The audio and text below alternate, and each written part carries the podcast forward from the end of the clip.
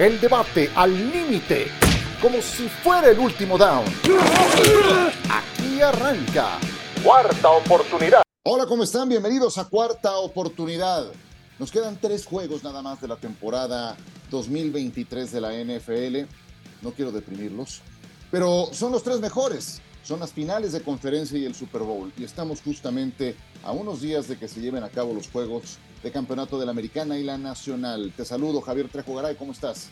¿Qué tal, Ciro? ¿Cómo estás, compañeros? Qué gusto saludarles. Sí, cada vez más cerca de que caiga el telón ¿no? de la temporada. Y al margen de lo que nos depara, por supuesto, estos, estos últimos tres juegos, también ya los equipos que se están armando para la próxima temporada. Caso de Filadelfia, por ejemplo, ¿no? Que tendrá por tercer año consecutivo cambio de coordinador ofensivo y defensivo. Eh, Big Fangio ya se confirma que, va ahora como coordinador defensivo del equipo de Filadelfia.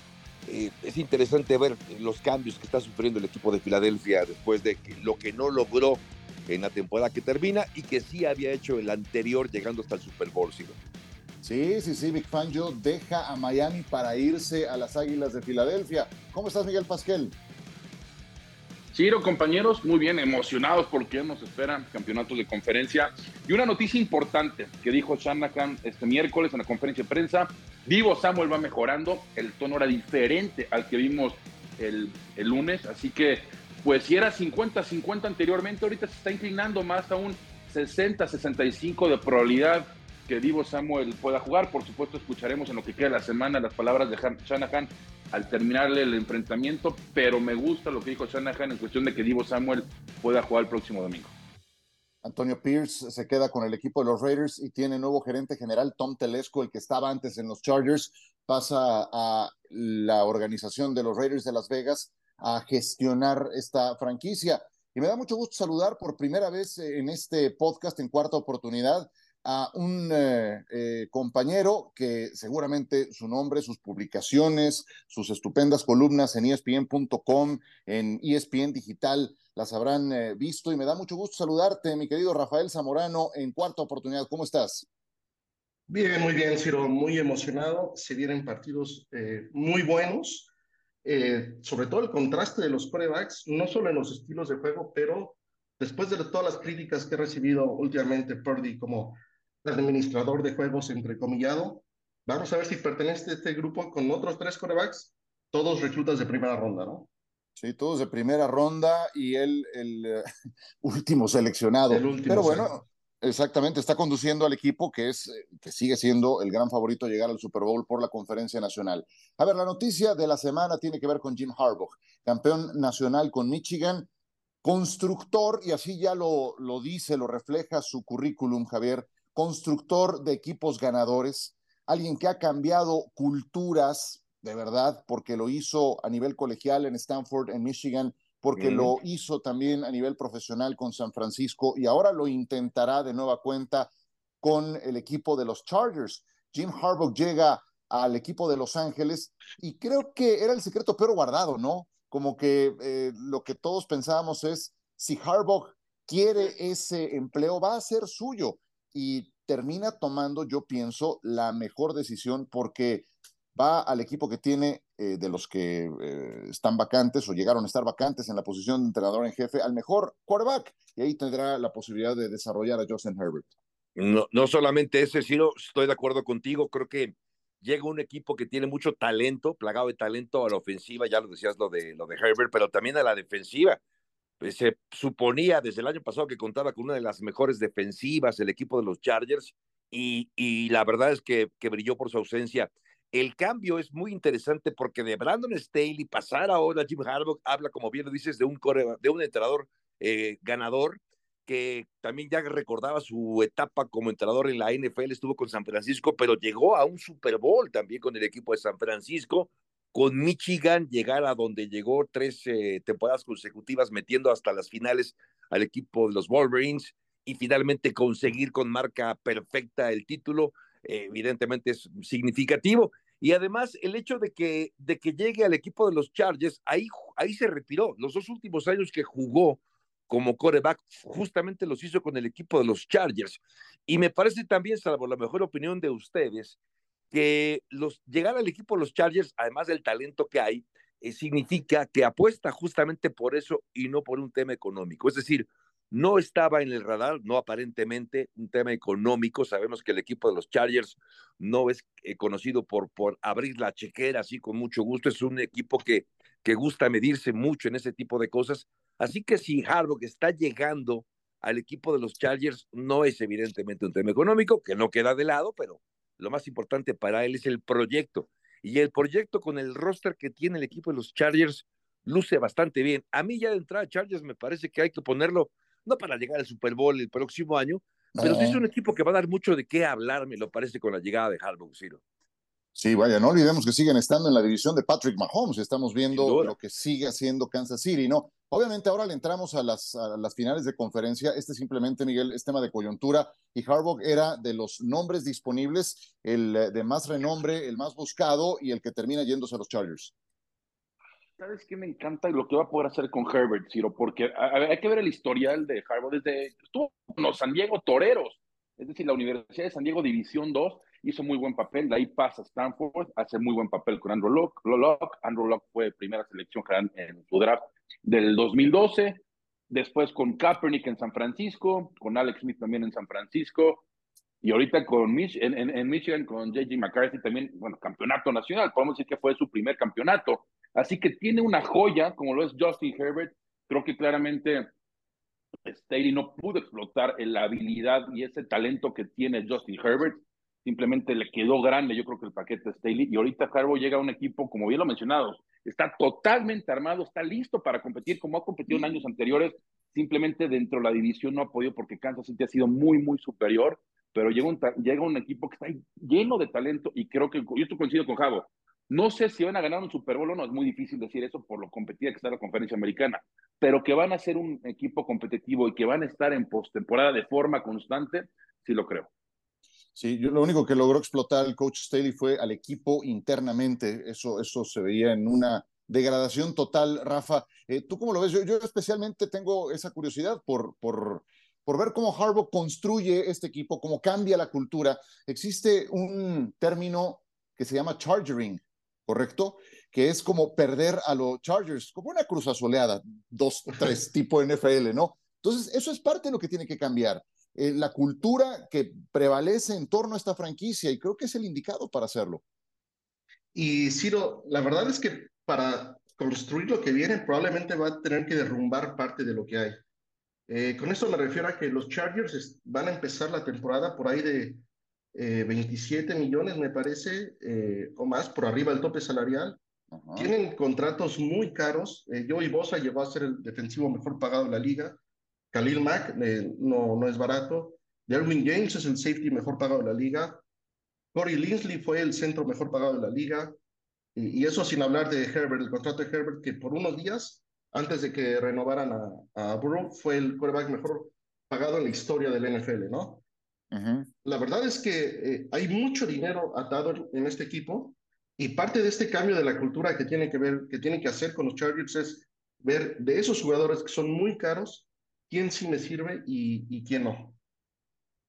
Sí, totalmente. Es, eh, es además una gran ventaja para Harbaugh el que él viene de coachar en colegial, por lo tanto conoce muy bien a la generación saliente. También habrá estado muy de cerca con altos jugadores que habrá tenido la oportunidad de reclutar o que habrá tentado y que habrá después visto. Vaya, él estuvo en la trinchera de fútbol americano colegial de primera mano. Eso también le va a ayudar a lo que dice Rafael, a, hacer los cambios necesarios, pero yo me esperaría buenos reclutamientos colegiales del equipo de los Chargers en las siguientes generaciones, por ese conocimiento de primera mano que tiene Jim Harbaugh. Así es de que creo que la, sacó del parque el equipo de los Chargers. Vamos a ver si logran hacer ese cambio cultural, ese, ese equipo ganador, si desarrollan al coreback. Pero bueno, abrimos con esa noticia porque, insisto, es la de coyuntura es la noticia de la semana. Y lo que viene para el fin de semana es eh, apasionante, Javier. Comencemos con la final de la conferencia americana. Abro contigo y después eh, Miguel, eh, Rafa, cuando quieran intervenir, todo suyo. Kansas City, ¿qué te pareció en su partido contra Buffalo? ¿Crees que puedan replicar algo semejante contra los Baltimore Ravens? ¿Qué tanto te impresionó Baltimore en el partido contra Houston? encuentras alguna falencia de los Ravens. Yo no, me cuesta mucho trabajo hallar una. A ver, éntrale, venga. Sí, no, no. Baltimore está jugando a un gran nivel. A mí me llama la atención, me gusta lo de Lamar Jackson, por ejemplo, que ya sabíamos que es un buen coreback. ¿Cuántas veces no hemos visto historias de jugadores y especialmente corebacks que acaban logrando el contrato que querían y acaban cayendo? Es decir, parecería que el que les paguen más acaba significando el que, el que marque el inicio de su descenso como jugador. No es el caso de Lamar Jackson, que lo ha elevado. Jugó un gran partido el pasado fin de semana, 100 yardas por tierra, eh, dos touchdowns por tierra, además dos pases de anotación. Sin duda ha sido una gran campaña, indiscutiblemente el más valioso de la temporada, me parece ya Lamar Jackson. Eh, y como bien lo dices, no le encuentro ninguna falencia. Es un equipo que, que tiene mucho talento a la ofensiva, mucho talento también a la defensiva. Y va a enfrentar a un rival que, a ver, tienes, tienes a Patrick Mahomes, tienes a Andy Reid, tienes mucho talento también en Kansas City. No puedes descartarlos. Llega a su sexta final de conferencia consecutiva por algo, no ha sido casualidad y, creo que no los puedes descartar. Aquí el gran problema, me parece, Ciro, es la cantidad de lesionados que tiene. Cerca de 17 jugadores tiene el equipo de Kansas City lesionados, ah, de, diferentes grados, queda claro, pero por ejemplo, hasta el miércoles no había entrenado Isaiah Pacheco, que se ha significado también como un jugador muy importante para el equipo de los, de los Kansas City Chiefs. Y este tipo de, lesiones podrían acabar minando. En estas instancias, llegar ya al final de la temporada, el equipo más sano tiene más posibilidades de llegar más lejos y me parece que el handicap de Kansas City son dos. Uno, enfrentar a Baltimore y dos, las lesiones. Poder replicar lo que hizo el equipo de Kansas City contra Buffalo, me parece que tiene el talento a la defensiva y a la ofensiva, pero veo muy diferente. La defensiva de, Buffalo, de Buffalo no tiene nada que ver con la defensiva del equipo de Baltimore. Eh, favorito es sin duda para mí Baltimore, y lo dice Las Vegas también, pero creo que si llegara a ganar Kansas City este partido, porque puede hacerlo, tampoco para mí Ciro sería una sorpresa, ¿no? A ver, yo lo que es el factor para mí más importante, y lo fue contra Buffalo, para mi gusto, se llama Pat Mahomes. Pat Mahomes no, no tuvo una buena temporada regular, todos lo decíamos, lo criticamos, muchas entregas de balón, partidos que debía haber ganado los perdían, eh, cuántas, cuántas veces les tiraron pases, Kelsey terminó la temporada bastante mal, sin embargo llegaron los playoffs y es una temporada nueva, el equipo más em, experimentado, con el mejor quarterback. Aún así, diciendo todo esto, creo que Lamar Jackson va a sacar el partido. Hay que analizar lo que ha hecho Lamar Jackson la temporada regular. Es que en los partidos en casa, y les voy a decir, cuando fue Miami, Miami siendo el número, buscando ser el número uno en la conferencia americana, le pasa por encima a Baltimore, les ganan por 37 puntos. Después, anteriormente, fueron los Lions, cuando están jugando muy bien, con Jared Goff les ganan por pues fueron 34, 35 puntos. Cuando fue Joe Burrow, un jueves por la noche, que fue el juego justo que Joe Burrow se lastima, igual les pasan por encima por 14 puntos. Es otro equipo Baltimore. Es algo que Kansas City no se ha enfrentado, yo creo, desde que está jugando Pat Mahomes en la postemporada. Y dos, es en casa, ¿no? En casa donde el equipo de Baltimore tiene un margen de victoria de arriba de 20 puntos. Sí, para mi gusto es el equipo más completo, unidad por unidad, jugador por jugador. Simplemente lo que dice Javo es muy buen punto. La gran diferencia puede ser Pat Mahomes. Pat Mahomes, la última derrota que lo vimos en, postemporada, sí fue en casa contra Joe Burrow y en campeón de conferencia, pero no tiene el juego terrestre que tiene ahorita. Sí, a mí, te digo. Yo lo que creo es que casa es otro animal, otro equipo, y sí me gusta para que los Ravens lleguen al Super Bowl. No, yo, no, perdón, Ciro, nada más quería agregar que sí, una estadística, yo sé que yo sé que esto no, no, no, es una regla, pero es interesante ver que las veces que el equipo de Búfalo ha perdido en postemporada, aquel equipo que le gana cae eliminado en la siguiente ronda. Desde que Tallos Allen, pierde Búfalo y ese equipo que le, que le ganó la siguiente semana pierde. Digo, no sé que no es ninguna regla, pero es una curiosidad, vamos, que quería compartir con ustedes. En la Nacional, Javo, que el, Cousins cuando le gana un equipo, no llega al Super Bowl, en este caso le ganó a San Francisco. Dale, Rafa. Yo, creo que Baltimore sin duda es el favorito. Eh, la defensiva admitió tres puntos contra, contra Houston, o sea, hay, que aclararnos que el touchdown fue en equipos especiales. la defensiva anotó tres, digo, aceptó tres puntos. Eh, Baltimore sí es el favorito, pero sí tengo que decir que la experiencia que tiene Kansas City como equipo, y no nada más hablando del de, coreback, pero como equipo, para poder llegar otra vez, sexta ocasión consecutiva a esta instancia, en la peor temporada de Patrick Mahomes, hablando de términos estadísticos, liderando la liga en pases dejados caer, con las lesiones que ya mencionó Javo, eso habla de un equipo que, a pesar de jugar mal, sabe sacar los partidos y eso, eso tiene muchísimo valor. Incluso en postemporadas pasadas, sin Patrick Mahomes, entró Chad a jugar contra los Browns en el 2021. Entró otra vez contra los Jaguars el año pasado y el equipo siguió ganando. Entonces, sí, Baltimore es favorito, pero como bien dijo Javo, si gana Kansas City, no sería ninguna sorpresa. Sí, y sabes, el factor Patrick Mahomes no es cualquier cosa. O sea, creo que tenemos que dimensionar que estamos viendo al, Michael Jordan de la época actual en la NFL y una tristeza que esté frustrando la carrera de Josh Allen, pero así ocurrió con Jordan, con eh, Charles Barkley y con otros contemporáneos, con Carl Malone, eh, con John Stockton. Entonces, no es poca cosa, o sea, Mahomes tiende a elevar su nivel cuando se trata de playoffs. Le escuché eh, la siguiente referencia a Mark Sánchez y me pareció muy buena para traerla a cuento con ustedes. Si uno pone juntos todos los partidos de playoffs que ha jugado Patrick Mahomes, te encuentras con 16 partidos. Eso es como una temporada nueva, como una nueva temporada en la que no te enfrentas a sotaneros, equipos de media tabla, te encuentras a equipos de postemporada, o sea, que están separados, que están por encima de la media. Los números de Patrick Mahomes, 38 pases de anotación, apenas 6 intercepciones en esos juegos de postemporada.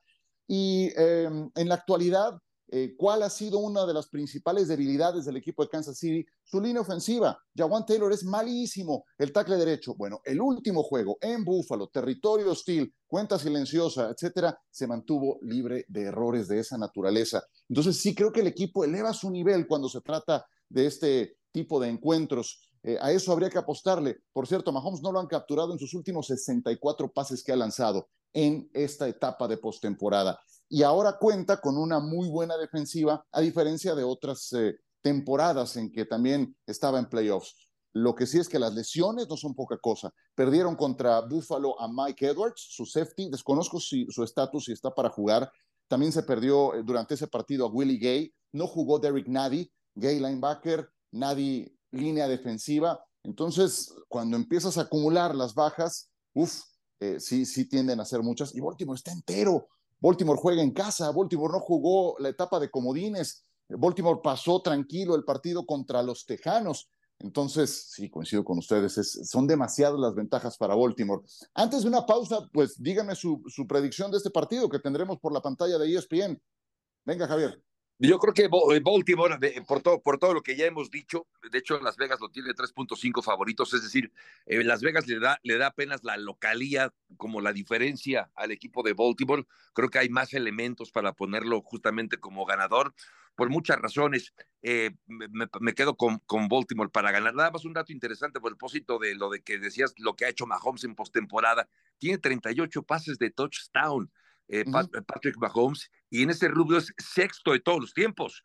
Y está a dos pases de touchdown en postemporada de empatar la marca de Peyton Manning. La va a acabar superando. Brady nada más con, para poner la referencia principal, 88 pases de touchdown, el segundo lugar Montana con 45, pero ya soma en esa lista en el sexto lugar Patrick Mahomes. Mahomes ya tiene más juegos ganados en playoffs que Aaron Rodgers en su carrera y Rogers tiene 10 años más de carrera que Patrick Mahomes. También nada más para darnos, para darnos una idea. Miguel. Sí, sí, Ciro, nada más hablar de Mahomes. Hoy en día, y mucha gente lo dice, muchos especialistas lo, lo dicen, Mahomes ya es para muchos el mejor de la historia. Y, está pues prácticamente, puedo decir, más abajo de la mitad de su carrera. No, sí, a ver, va a ser un salón de la fama, por supuesto. Que puede estar arriba de Tom Brady, cada quien tiene su punto de vista. Yo creo que, yo creo que tenemos, que tenemos que aclarar bien el término. Tenemos que aclarar bien el término. No, no. Bueno, a ver, dale, dale. No, es que, a ver, lo, lo, veo, lo veo y lo analizo y lo analizo y lo lees. O sea, diferentes medios sacan esto en Estados Unidos. Estoy totalmente en desacuerdo contigo. Totalmente. Yo estoy, no, no, a ver, yo no, a ver, claro, yo no estoy, estoy diciendo. Estoy de acuerdo con Ciro, digo. No, claro que estoy de acuerdo contigo. Para mí, no, nunca haber nadie como Tom Brady. Lo que estoy diciendo, escuchen bien, es que está ya en la conversación del mejor de la historia. No, no, no. Es, Mira, sí, es que por eso hay que definir bien el término, es lo que te decía. Si me dices el más talentoso, ahí sí te lo ando comprando, ¿eh? ahí sí te ando comprando esa versión. El más talentoso, sí te ando comprando esa versión. Pero el mejor de la historia, vaya leve, o sea, va a la mitad de su carrera, dejemos que termine, tiene perspectivas, sí, tiene una, un listón muy alto que alcanzar. Rafa, a ver, pon orden aquí, por favor, venga. Bueno, lo, que pasa también es que Tom Brady, de alguna manera, nos echó a perder como fanáticos del NFL, ¿no? Esperamos que ya cualquier coreback que tenga un montón de talento y que tenga un buen equipo alrededor, gane todo lo que ganó Tom Brady porque ya se nos hace lo normal, se nos hace normal esperar que Patrick Mahomes, con todo el talento que tiene, seis campeonatos consecutivos de la AFC, no, perdón, eso no es normal, o sea, Dan Marino llegó un Super Bowl en toda su carrera y lo perdió. Warren Moon está en el Salón de la Fama, nunca llegó. Dan Fouts nunca llegó. Lo que estamos viendo ahorita no es normal y sí, de alguna manera, Tom Brady, esos duelos con Peyton Manning y ahora lo que hace Mahomes, nos han echado a perder eh, en términos de las expectativas que tenemos como, como aficionados, yo creo. Eh, para el partido, yo creo que van a ganar los Ravens por tres puntos creo que eh, vale la pena apostarle al underdog si la línea se mantiene en tres y medio. Pasión, determinación y constancia es lo que te hace campeón y mantiene tu actitud de ride or die baby. eBay Motors tiene lo que necesitas para darle mantenimiento a tu vehículo y para llegar hasta el rendimiento máximo. Desde sobrealimentadores, sistemas de sonido, tubos de escape, luces LED y más. Si buscas velocidad, potencia o estilo, lo encontrarás todo en eBay Motors. Con más de 122 millones de piezas, siempre encontrarás justo lo que buscas. Y con Guaranteed Fit de eBay, tienes la garantía de que tu pieza quede perfectamente a la primera o se te devuelve tu dinero. Porque con eBay Motors, quemas llantas y no tu dinero. Con las piezas que buscas, a los precios que quieres, tu auto se convertirá en el MVP que te dará el triunfo. eBay Motors. ebaymotors.com Solo para artículos elegibles se aplican restricciones. Sí, vale la pena. Yo, yo de hecho es lo que tengo en mente con esos tres y medio puntos, aunque sí veo muy difícil que puedan librar esta. Pero voy a, voy a, ir, voy a ir con Kansas City. ¿Por qué? Por el factor Patrick Mahomes, por todo lo que ya hemos hablado de Patrick Mahomes. Lamar Jackson me parece un fenómeno, va a ser jugador más valioso de esta temporada, se va a convertir en, más, en el más joven en ganarlo dos veces en su carrera eso no es poca cosa, pero creo que los playoffs implican algo más. Vamos a ver, vamos a ver. Aquí voy, voy contracorriente, pero, pero me pondría con Kansas City para ganar este partido. Bueno, ¿quieren decir algo más de este encuentro o pausa? Sí, rápido. Yo no tengo ninguna duda de que este partido tiene a los dos mejores quarterbacks de la NFL. Y perdón para, con perdón para Josh Allen, eh, Herbert, el que me digan. Los dos mejores quarterbacks de la NFL son los que vamos a ver el próximo domingo. Eh, en la final de la americana. Nada más, y yo agregaría nada más que dos victorias tienen postemporada Lamar Jackson y tres derrotas. Hasta ahora, récord negativo en el número de victorias para Lamar Jackson en postemporada. Pero fue diferente, Javo, ¿cómo le pasó a Houston? ¿no? Hablábamos de ese récord de 1-3 y le pasó encima a Houston. Yo nomás un factor importantísimo que es el pronóstico del tiempo y se espera lluvia. ¿eh? Se espera lluvia en Baltimore a la hora que sea el kickoff, así que a ver si ese es un factor, sobre todo para Pat Mahomes y para Isaiah Pacheco.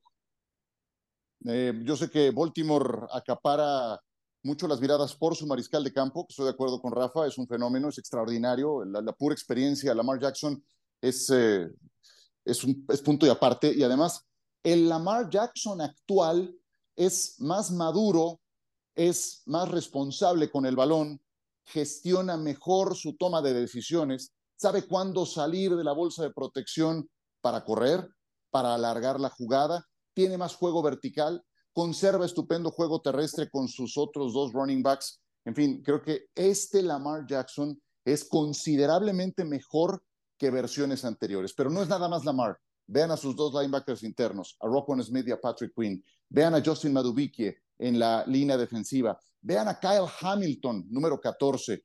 Creo que son jugadores que están ahí en un segundo plano detrás de Lamar, porque siempre acapara el coreback, y son jugadorazos, de verdad que sí. Pausa, regresamos con la Nacional. De vuelta con ustedes, es cuarta oportunidad. Estamos con ustedes, Javier Trejo Garay, Miguel Pasquel, Rafael Zamorano, Ciro Procuna. Final de la conferencia nacional. ¿Qué dicen tus apuntes, Rafa? Bueno, aquí eh, claramente los, los Niners llegan como grandes favoritos. Eh, yo sé que nuestro compañero eh, Toño Valle a lo mejor no va a querer escuchar esto, pero de repente no muchos le ven ninguna posibilidad a Detroit, ¿no? ahora, eso no significa que los 49ers sean invencibles, porque recibieron muy buen susto de los Packers. Para mí, realmente la prueba de fuego va a ser para Kyle Shanahan, un head coach que tiene números muy buenos, ganando en, temporada regular y todo eso, pero que también tiene un historial de dejar ir eh, ventajas muy importantes. Eh, primero con, con, los, con los Falcons como coordinador ofensivo, un Super Bowl imposible de perder, prácticamente lo perdió. Y bueno, después el Super Bowl de los 49ers contra los Chiefs, que también entraron a, a la recta final con una ventaja importante y lo dejaron lo que, a ver, un factor que no hemos, para mí, Detroit tiene el mejor dúo de corredores, como Come y el novato Gibbs. Y San Francisco no ha podido parar la corrida. Aún con el regreso de Armstead, no pudo parar a Aaron Jones. Para mí eso va a ser el factor importante, porque si puedes presionar a Jared Goff, Goff está jugando muy bien, ¿no? Lleva casi 300 yardas por partido en postemporada, no ha entregado el balón, tres touchdowns, pero eso es gracias mucho al juego terrestre que le ha funcionado bien a Detroit y sobre todo a lo largo de la temporada. Si Detroit puede correr el balón como lo hizo Aaron Jones con esta dupla de Montgomery y Gibbs, que eran tiene la línea, ¿eh? y muchísimo a San Francisco. Y por el otro lado, es algo que vengo diciendo toda la temporada. El perímetro de San Francisco, tras la ausencia de Jufanga, vinieron ciertos ajustes. Si tienes a un lado al Pro Bowler Davis Ward, ¿no? Para mí es un gran esquinero. Pero fuera de eso, es el talón de Aquiles de los 49ers, el perímetro. Ambry Thomas tuvo un pésimo juego, pésimo juego. Los, los, safeties no tienen esa, esa, experiencia. Sean Gibson es un veterano, pero le falta todavía, todavía más. Eh, Leonor, que juega en el slot, pues tiene sus altos y bajos, y sabemos lo que representa la ofensiva de pase de, los Lions, principalmente con Sam Brown. Sabemos de los mejores receptores de, de la liga, uno de los mejores alas cerradas también con la porta. Así que, pero todo esto se va a establecer si pueden correr el balón, si pueden correr el balón como lo han hecho toda la, temporada, creo que va a ser un factor importante. Y del otro lado, pues eh, también para mí el talón de Aquiles de Detroit es la, el perímetro, ¿no? Es de los peores contra el pase y lo vimos, lo vimos Stafford, vimos a Mayfield y es algo que Brady tiene que hacer, algo que no hizo contra, contra Green Bay, obviamente por las, el factor climatológico, por lo que ustedes quieran, pero Brady jugó bastante mal, aunque al final sacó el partido creo que el perímetro de ambos equipos va a ser ahí la, puede estar la diferencia. Oye, agrego algo de esto, estoy de acuerdo contigo, mira, estoy de acuerdo contigo en lo de los corredores de, Detroit y sumo la línea ofensiva que tiene Detroit. Nunca nadie pela a la línea ofensiva, pero Detroit tiene buenos jugadores en esa línea ofensiva, es de las mejores de la liga, me parece. Eso, eso puede hacer padecer a un equipo de San Francisco que no nada más ha tenido problemas para frenar la carrera, Javier, también para ponerle presión al coreback. Parece mentira, con todo y que tienen a Nick Bosa, que tienen a Chase Young, que recuperaron a Eric Armstead, han tenido problemas para ponerle presión al coreback. A ver, ¿tú cómo lo ves? Sí, sin duda. A ver, y, la ofensiva particularmente de, Detroit, a ver, ya, ya revisaron ustedes el, el backfield, muy bueno, un par de corredores extraordinario. Buenos receptores, Reynolds y Amon Razan Brown me parece que son buenos, sin ser espectaculares, y son, sin, sin ser lo mejor de la NFL, me parece que son muy confiables. Laporta. Alas cerradas. A ver, alas cerradas tienen a Sam Laporta, que ha sido una revelación. Wright, que ha sido el segundo ala cerrada. Y por si fuera poco, acaban llevándose a Zach Ertz, que podría tener acción también este próximo fin de semana. Es decir, es un equipo bien armado en la ofensiva. De hecho, ya lo era desde la temporada 1, cuando llegó, me refiero a Dan Campbell, la temporada 1 de Dan Campbell, que era un equipo que anotaba muchos puntos. El problema es que recibía demasiados. Se ha mejorado la defensiva del equipo de Detroit, como bien dice Michael, sigue siendo todavía endeble en el perímetro. Pero lo de Aidan Hutchinson, que ha elevado el nivel, es un súper jugador también, es el mejor jugador de la defensiva del equipo de Detroit y también creo que hay que ponerle el acento en lo que puede hacer la defensiva de, de Detroit en presionar a, a Brock Purdy, porque ya eh, aquí la narrativa ha sido en los últimos, eh, los últimos meses, incluso es ver si Brock Purdy puede responder a las expectativas.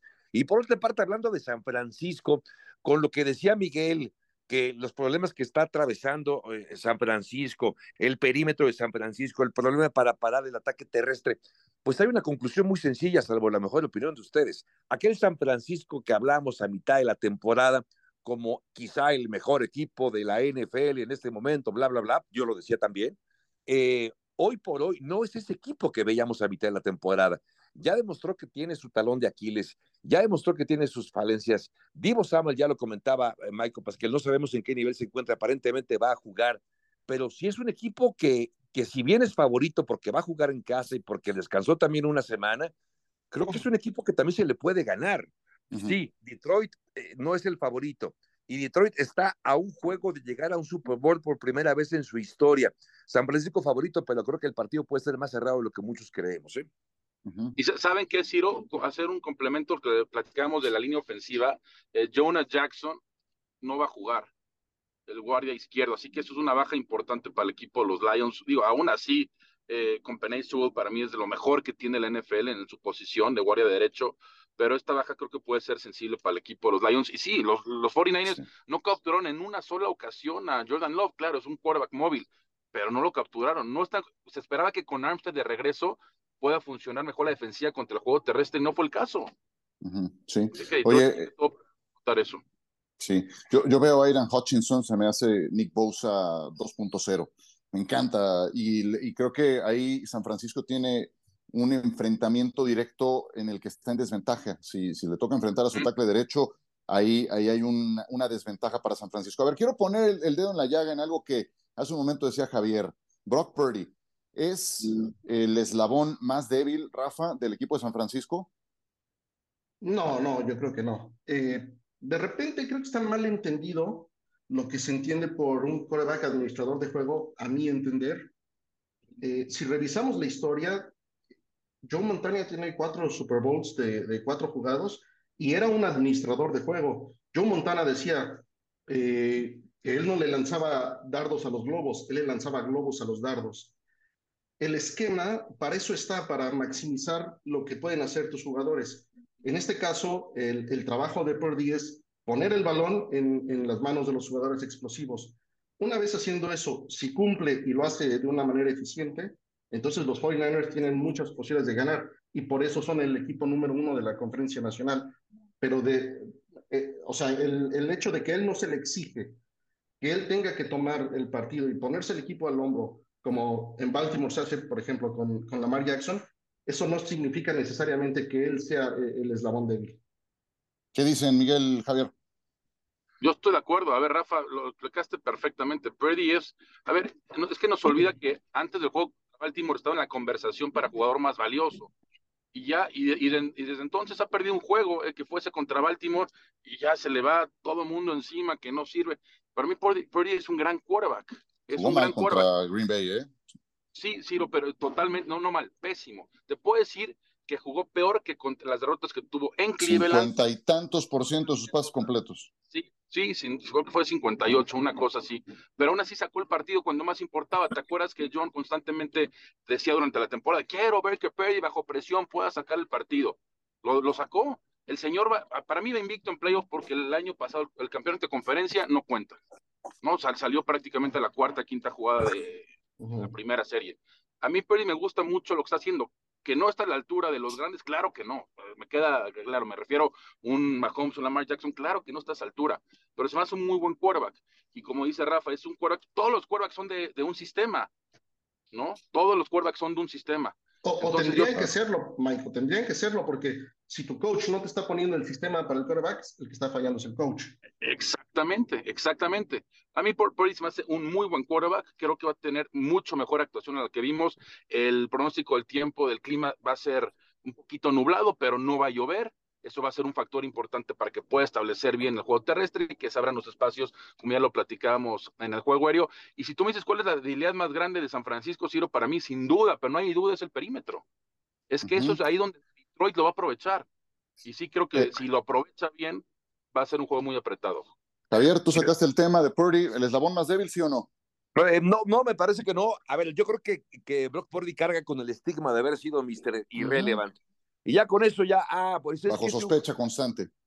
Sí, exacto, como que bueno, habrá que ver si es cierto. Eh, porque además cuando tienes a jugadores como, como Christian McCaffrey, cuando tienes a jugadores como, como Divo Samuel, eh, Tyler Williams o del otro lado a Nick Bosa, pues no es seguramente, es más, eh, en, cuanto a salarios de los que menos gana también en el equipo de, de San Francisco. Pero yo estoy de acuerdo con lo que dicen ustedes. A ver, si estás llegando por segundo año consecutivo a una final de conferencia de la mano de Brock Purdy y, y, otros jugadores muy talentosos, evidentemente es porque el sistema funciona, porque Brock Purdy funciona. Que tiene errores, claro que los tiene, todos los tienen, hasta Tom Brady cometía errores. Entonces, no creo que sea el, jugador más débil, quizás el menos mediático, a pesar de que es el coreback, y las dudas prevalecen justo por lo que decíamos, por, por la forma en la que llega, porque entró a penitas y cerraron la puerta, ¿no? Es como cuando te subes al avión y eres el último en entrar, entras y, y cierran la, la, puerta del avión y ya se van. Yo creo que es por ahí. Sí creo que lo que sí necesita pero por obviamente, es tener un buen juego, porque eh, cometer errores que se pueden cometer en momentos cruciales, en partidos eh, vitales, pues evidentemente puede marcar eh, un, un, derrotero, gana o pierdes un partido por un error, claro, esto es así, pero eh, no creo que sea el, el, jugador más débil, no lo creo, me parece un muy buen coreback, quizá no de los de élite, quizás no lo ponemos en los primeros cinco jugadores de la NFL como coreback, pero sí de los mejores sin duda. Eh, nada más para darse una idea, ahora que hablaban de, de lo que gana Brock Purdy, su contrato en esta temporada 2023 base es de 870 mil dólares. Si eso lo divides entre 17, pues te da una idea de lo que ha ganado en cada partido de temporada regular, 51 mil dólares. Bueno, los, algunos de los comentaristas de las cadenas americanas, como Al Michaels, como Tony Romo, como Jim Nance, ganan más, mucho más por partido que Brock Purdy, solo para darnos una idea. Y está apenas en el segundo año de ese contrato originalmente firmado. Entonces, bueno, todo eso le da a San Francisco la posibilidad de moverse en el tope salarial, dado que al mariscal de campo le está pagando pues nada, prácticamente nada.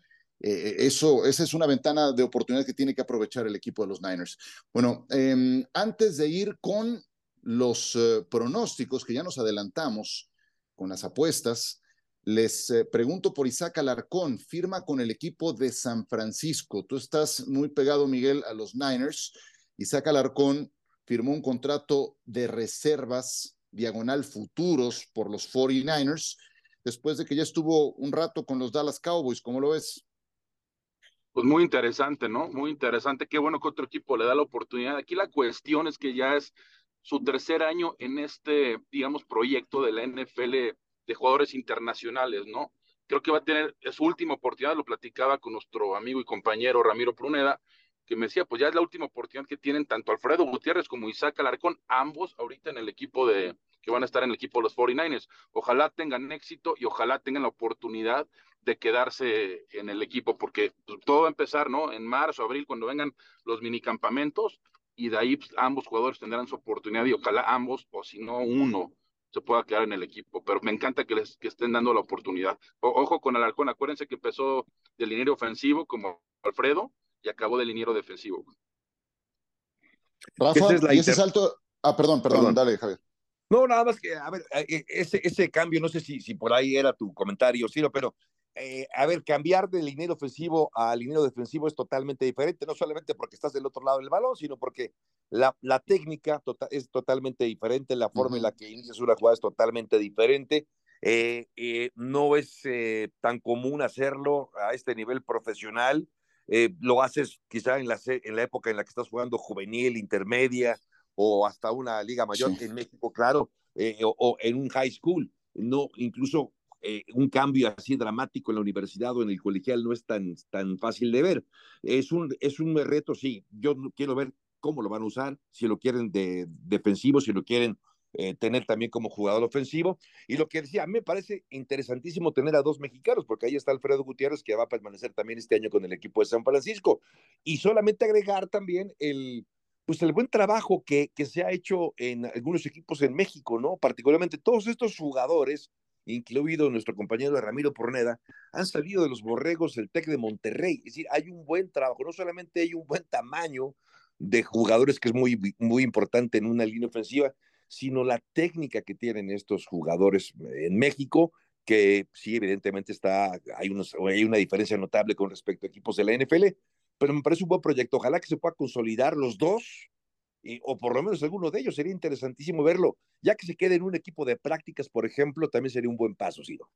Sí, yo, yo lo que siento ahí, Rafa, es que sí se puede, te puedes encontrar casos como estos, eh, te puedes encontrar, inclusive si nos vamos a, a, otros tiempos, los de Marco Martos, Carlos Rosado y compañía, que fueron a una liga de desarrollo como la NFL Europa, tal vez algo en las ligas de primavera, pero ya de ahí a dar el salto a la NFL lo sigo viendo distante. Y, para que eso pueda ocurrir con Isaac, ¿cómo lo ves? Pues mira, Isaac, eh, los Niners anunciaron la contratación de Isaac como liniero ofensivo. Yo creo que eso le da una, una mejor oportunidad a que siguiera en, esa, en esa transición hacia la línea defensiva que empezó con Dallas. Ahí, eh, bueno, yo, creo que, desafortunadamente Isaac quedó en una posición un poco comprometida con los Cowboys, porque en el fútbol americano siempre existe esa cultura de, de yo tengo que hacer lo que el equipo me pida que haga, lo que sea mejor para el equipo. Y eso no siempre se alinea con lo que es mejor para el jugador. Si Isaac ha jugado toda su vida como, como liniero ofensivo y en algún momento dado en el campamento de los Cowboys se necesitan cuerpos a la defensiva, y sobran unos, unos jugadores ofensivos y los van a pasar. Entonces, sí, sí ayuda a los Cowboys para preparar sus partidos, está en, en, la, en la escuadra de prácticas, entrenando, simulando las, las ofensivas que vienen, las, rivales. Eso sí va a ayudar al equipo, pero no necesariamente ayuda a Isaac. Entonces, el hecho de que pueda regresar a esa posición, que es lo que él conoce, porque además él habló con, con nuestro compañero, con Tapa Nava, de, de, esos retos y los desafíos que representaba, como bien dijo ahorita Javo, el cambio de posición, tener que mover su peso de una manera diferente, tener que utilizar los brazos de manera diferente, algo que era totalmente ajeno a él, totalmente nuevo, y ahora ya puede retomar lo que para él venía natural por todos los años que lo practicó, que es jugar del lado ofensivo. Yo creo que sí ya estamos eh, cerca de, que se le agote el tiempo de, de permanecer en NFL, pero, pero ahora está un poco más cerca que cuando estaba del lado defensivo del balón. Sí, yo sigo pensando que el, el salto es cuántico, casi casi que hay que dar para, para el nivel NFL. Seguimos estando muy atrás. Creo que las ligas de desarrollo pueden ser un, una vía, un camino. Y, y, yo estoy de acuerdo con John. Lo que él siempre ha dicho, la mejor forma de llegar es vía alguna universidad en la Unión Americana, vía colegial. Ahí, ahí, están, ahí está el foco puesto de todos los scouts. Pero bueno, en fin, cerramos este tema y nos vamos con las apuestas. Y les tengo una pregunta de salida antes. Pero a ver, dame tu apuesta, Javier. A ver, me, me, hablando del partido entre el equipo de Detroit y, y, San Francisco, es favorito el equipo de San Francisco por cuatro puntos. Me parece que esta es una, es una buena apuesta para pensar que el partido puede, puede ir incluso con un diferencial menor. Yo creo que puede ser una diferencia menor a los siete puntos que Las Vegas tiene. Veo un partido un poco más cerrado por todo lo que ya comentamos. Eh, me quedo con San Francisco, sí, pero creo que no cubre la línea. Está, está en cuatro, yo los dejé, no está en siete, ¿no? Estaba en seis y medio, ah, no, seis y medio, siete. Lo estoy viendo, ahorita está en siete. Sí, o sea, San, exacto. San, Francisco favorito por siete. ¿Y tu apuesta exacto. entonces es? Que de, de, una diferencia de cinco puntos, de tres puntos. Ok, entonces vas Detroit más siete. Correcto, sí, sí, sí, sí, sí. Pero bueno, que me ganando San Francisco, pero por menos de siete, vamos. Me la ganaste, gracias. es, venga, Miguel. Pues eh, hazlo tú primero, Ciro, tú toma la primera y dices, yo voy con este ya. Pues no, ya primero, primero mis compañeros, venga, Miguel. Yo voy a hacer un, un, esto nunca lo hemos dicho, ahorita lo voy a mencionar, un teaser. Teaser es cuando te regalan seis puntos pero tienes que pegarle a las dos, tiene que ser mínimo dos apuestas. Entonces yo voy a tomar a San Francisco con menos uno y a Kansas City con más nueve y medio. Esa es mi apuesta, tienen que ser las dos juntas y te paga uno a uno, es decir, si tú apuestas 100 pesos, recuperas 100 pesos. Insisto, San Francisco menos uno, Kansas City más nueve y medio. Más nueve y medio, o sea, ¿sientes que Kansas City necesita nueve puntos para que eso jale? O sea, sí me gusta, o sea, ahí te cubres, ¿me, me explico? Por eso, sí, no creo no, que no, entiendo, entiendo. Sí. No pero, que pero ahí lo que me estás, lo que me estás diciendo es que confiarías en Kansas City con un colchón de nueve o diez puntos.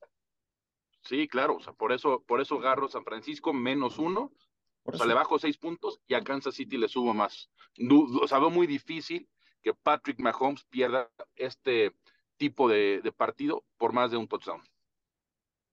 Bueno, ¿qué dices, Rafa?